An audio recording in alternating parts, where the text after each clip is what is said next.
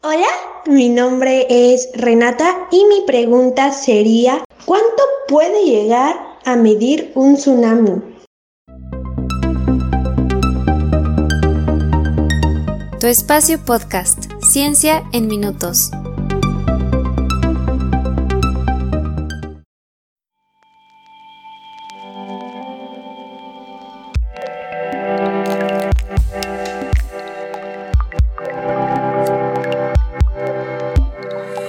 Muchas gracias por compartir tu pregunta, Lens. Vamos desmenuzando el tema. ¿Qué es un tsunami?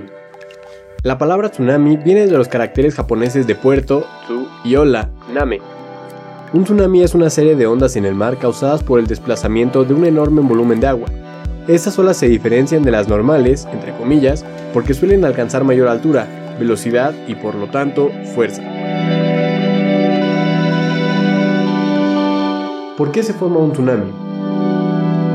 Los tsunamis se forman por un desplazamiento de agua derivado de un deslizamiento de tierra, un terremoto, una erupción volcánica o un deslizamiento del límite entre dos placas tectónicas terrestres, o incluso por el impacto de un meteorito.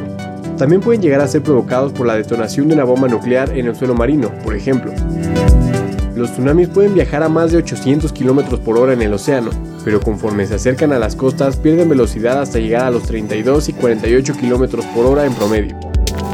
Al igual que los terremotos, los tsunamis son un evento que no puede predecirse, aunque es posible alertar oportunamente a las comunidades costeras de su posible aparición luego de detectarse actividad sísmica en el mar.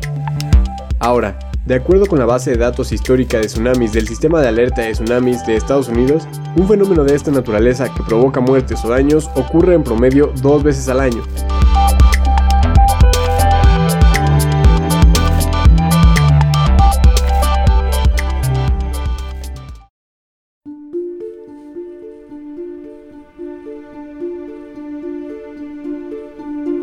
Regresando a la pregunta sobre cuánto puede medir un tsunami, en las profundidades del océano la longitud de onda de un tsunami, es decir, la distancia entre las olas, puede ser de cientos de kilómetros, pero sus olas pueden ser apenas perceptibles y rara vez tienen más de un metro de altura. Los y las navegantes en el mar normalmente no notarán tsunamis cuando pasen por debajo de sus barcos. A medida que las olas entran en aguas poco profundas cerca de la Tierra y disminuyen su velocidad, sus longitudes de onda disminuyen, aumenta su altura y las corrientes se intensifican, es decir, su fuerza aumenta. Cuando golpean la Tierra, la mayoría de los tsunamis tienen menos de 3 metros de altura, pero en casos extremos pueden exceder los 30 metros cuando golpean cerca de su epicentro. Un gran tsunami puede inundar áreas costeras bajas más de un kilómetro y medio tierra adentro.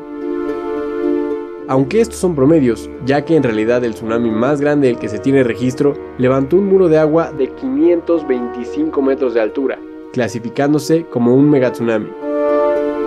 Esto ocurrió el 9 de julio de 1958, cuando un gran terremoto al sureste de la bahía Lituya, en Alaska, derrumbó alrededor de 36.5 millones de metros cúbicos de rocas que se desplomaron desde una altura de 914 metros al fondo de la bahía. Imaginen la fuerza que llevaba toda esa masa colosal de rocas.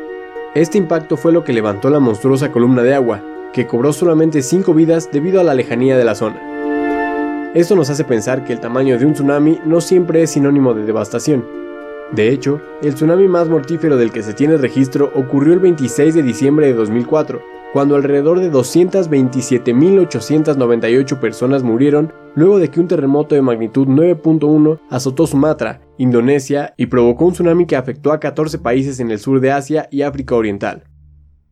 Finalmente, el último evento de esta naturaleza sucedió el 22 de diciembre de 2018, cuando olas de hasta 3 metros de altura golpearon Pandeglang, Serang y el sur de Lampung, en Indonesia, con un saldo de más de 430 personas muertas, 148 desaparecidas y 16.000 desplazadas.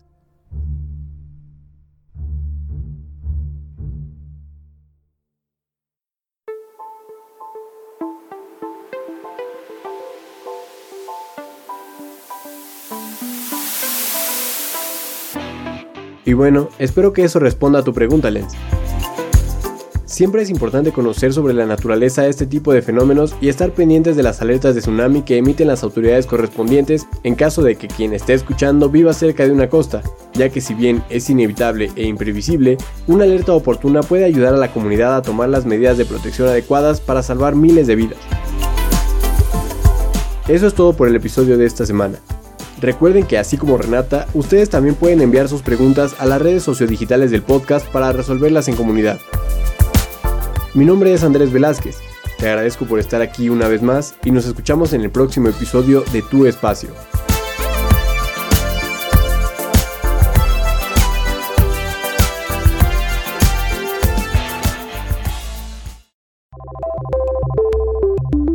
Muchas gracias por escuchar. Si estás disfrutando del podcast, compártelo y síguenos para que no te pierdas el próximo episodio. Puedes compartir tus preguntas y comentarios en arroba tu espacio-pod en Twitter y arroba espacio-ciencia en Instagram.